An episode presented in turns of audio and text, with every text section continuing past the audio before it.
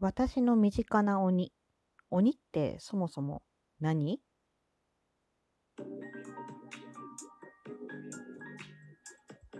どうも、ひよりです。いかがお過ごしですか？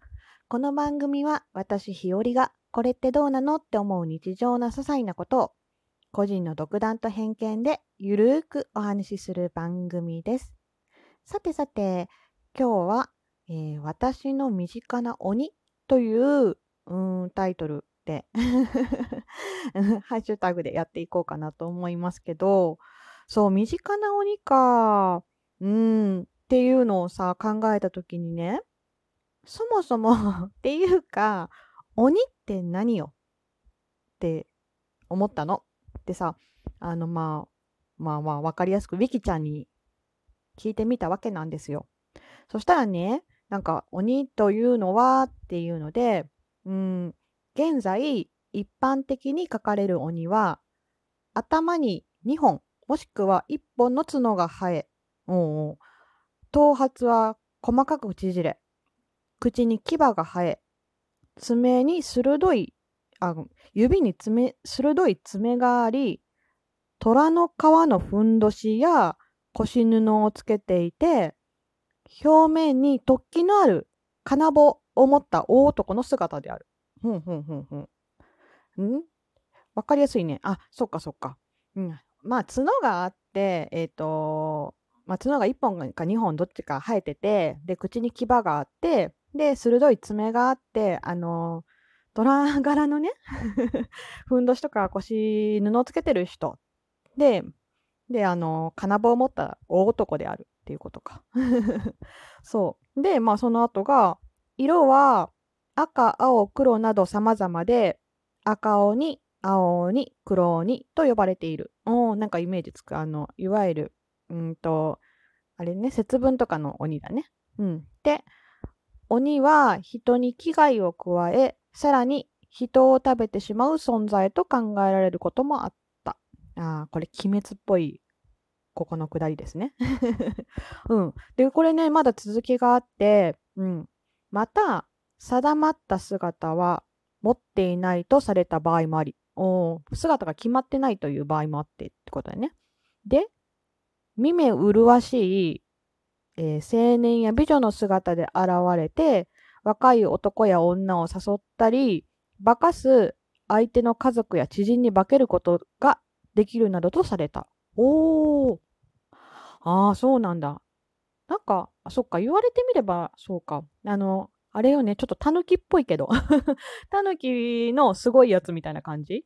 うん、あの、まあ、見た目がものすごく、えー美青年だったり、美少女だったりとかして、あのとか、あと、まあ、家族とか身近な人に化けて、えー男の人や女の人を誘って、まあ、陥れるのかな？最後は。そこまでは書いてないけど、うーん、という存在。すごいね。超人的なタヌキみたいな感じ？そう。あと、まだあったのが、うんと、悪いもの、恐ろしいものの代名詞として使われることの多い鬼という言葉であるが、全く逆に鬼が邪気を払い、人に幸福をもたらしてくれる存在と考えられている例も少なからず見られる。ほーん。あ、そうかそうか。邪気を払うね。鬼がね。うん、なんか物語としてそういうのあるよね。確かに。あるある。あー、そっか。じゃあもう、うん、必ずしも悪じゃないってことか。あ、それ書いてあるわ。日本の鬼は悪から善、良いの善ね。や神、神様の神まで多様な現れ方をしており、特定のイメージを、イメージで語ることは困難である。ほう。単純に悪者とはできない。ただ、恐ろしげ、怖いってことね。力強く、超人的のイメージは多くの鬼に共通していたようである。と書かれてました。あー、こうやって調べてみると、なんだか 鬼ってめちゃくちゃ奥深いですね。奥深いね。うーん、簡単に悪いやつってわけでもないのか。まあ、地獄の閻魔様のとこにいる鬼も、まあ、鬼だけど、そう、邪気を払ってくれる、悪い気を払ってくれるとかっていうのも鬼だったりする。ああ、そう、なんかこの中で、そうそうそう、鬼ってそもそもなんぞやっていうね とこに至ったんだけど、まあ、こそうだな、なんか一番ちょっとだけピンときたというか納得いった部分で言うと、超人的って書いてあったことあの、まあ、超人的って、超人的。わかるか 人を超えてるとか、人とは思えないぐらいすごかったり、恐ろしかったりするってことかな？うん。そうか。あだから、スーパーまるみたいな感じ？ほらさ、なんかあの、仕事の鬼とかさ、言うしさ、そういうことかな？うん、だって仕事の鬼ってそもそも別にまあ、ちょっとやりすぎな人っていうニュアンスではあるけど、めちゃめちゃ悪い意味じゃないもんね。まあ、ちょっと嫌味的なとこもあるかもしれないけど、あの人仕事の鬼だねって今言わないか？わかんないけど、まあ言ったとしたら、まあその人のことを、まあすごいねって言ってる部分でもあるもんね。あの人仕事の鬼だからとかみたいなね。そうそう、そういう意味で言ったら超人的？人を超えてたり、人とは思えないぐらい、うん、すごかったり恐ろしかったりするっていう意味では、鬼のように速いとか。そうそうそう、そういう、そうだね。鬼のように速いとかね。ああ、そういう意味で言ったら、悪いやつっていうよりは、すんごいっていう、すんげえ速いっていうことでいう方が、なんか、うん、納得いくかな。そう、ちょっとなんかあの、なんだろう、すごいタヌキさんみたいな、あの、美しい姿で化かして、結局 化かした後どうなるかが書いてなかったから、ちょっと気になるけど、うん、化けたりとかしてっていうのも鬼だとしたら、普段想像してた、まあ、赤鬼、青鬼、黒鬼みたいな、うん、感じの大男系ではなかったりするのかもしれないね。化かす、だ、でも化かすってことはあれか、大男が あの、美しい女性になったりするってことだから、結局は元の姿は赤鬼とかだったりするのかな。ケムクジャな大男さんだったりするんでしょうか。うん。そうね、なんか身近な鬼ってなんだろうとか思って、いろいろ考えてみて、うん、考えてみたんだけど、結局ぐるーって一周回ったら、まあ、うん、自分自身だったりねっていうね。うん、一周回って、いや、いや最初なんか、まあ、身近な鬼って、うん、自分かなとかさ、で、その後さ、例えば、うん、上司だったり、取引先の人だったり、まあいろんなことを考えてみたわけですよ。ケースで言うとね。あー、なんだろうとか思って。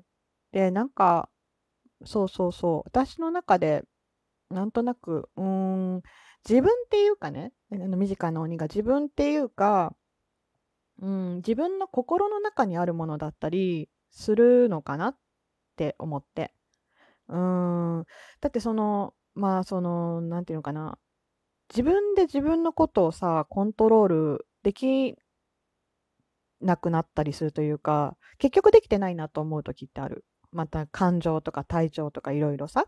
なんか、うん、だから人を超えるというか、人の手に負えないものというか、まあまあ、最後に自分の手に負えないものっていう意味では、鬼は案外自分の中にいるのかもよみたいな そう、なんか結局そこに戻ってきちゃうのかなって思ったりします。なんか何が怖いってさ、一番人が怖いとかって言いませんか？そうそう、お化けより人の方が怖いみたいな それで言うと、うん、なんか、その人の中にあるとか自分の中にある鬼が一番怖かったりするのかも。うん。あの、一番、うん、自分の中の鬼に一番被害被るのも自分だし、自分が一番戦わない、戦うとか、その、うん、なんか自分を超えてるものっていう中では、まあ自分の中の感情だったりするのかなと、はい、思ったり しました。そう、なんかね、うん、どうだろうあなたの中に鬼はいますか？言 いますか？なんか思い当たりますか？そう。まあ、日和の中にはね、こう、たまにね、まあ自分自身にイライラしたりとかさ、まあまあまあ、なんでこんなタイムスケジュール間違っちゃったりしたんだろうね、みたいなとか。うん、とか、あの時もうちょっと気の利いた言い方あったんじゃないのって思ったり、うん、そんなね、なんか迷える小さな鬼、高2的な、高2的な？が、まあまあ、日和の中にもいるんでしょうね。うん、いるんだと思います。うん、あなたの中の鬼は、えー鬼は外で出ていきますか？日和の中の鬼も、うん、鬼は外、福は内でね、入れ替わってくれるといいですが、邪気を払ってくれるといいですね。では、あの、ま今回のお話はここまでです。まあね、そんなこんな思う今日の日和でした。うん、身近な鬼は、そうそう、意外と自分の中にいる小さな高鬼なのかもしれません。では、今回はここまで。最後まで聞いてくれてありがとうございました。ではね、明日のまた、うん、配信でお会いしましょう。ではではではまた。じゃあねー、ひよりでした。